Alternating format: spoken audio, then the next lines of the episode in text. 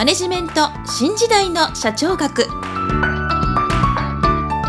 こんにちは。中小企業診断士の六角です。今回はマネジメント新時代の社長学の第43回をお届けいたします。今回のテーマは近視眼的マーケティングです。もし私の著書図解でわかる経営の基本一番最初に読む本をお持ちの方は98ページシットコラムドリルの穴をご参照いただきたいと思います。それでは本題に入ります。まずドリルの穴についてご説明したいと思います。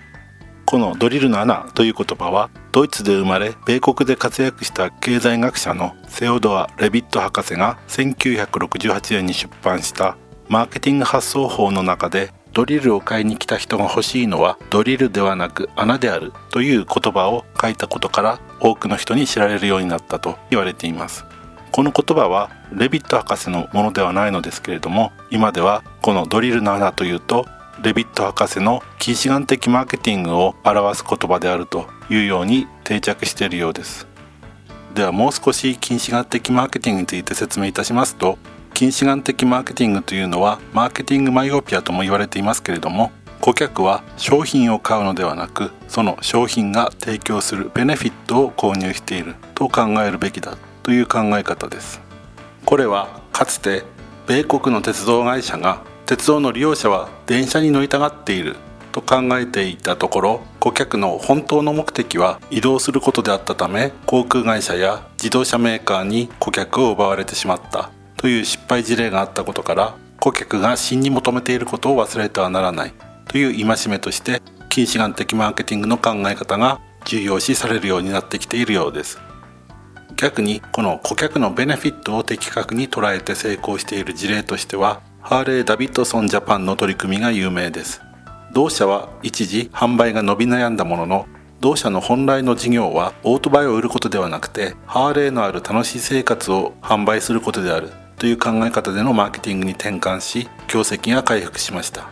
具体的には同社の商品を販売した顧客をハーレーオーナーズグループへ入会させることで組織化しグループのイベントで他のメンバーたちとツーリングをする機会などを提供して自社商品への顧客の忠誠度を高めていくことに成功しています。とはいえ近視眼的マーケティングに陥らないようにすることは意外と難しいようで経営者の方たちは常に顧客を意識して自社のマーケティングを見直すことが求められているようです。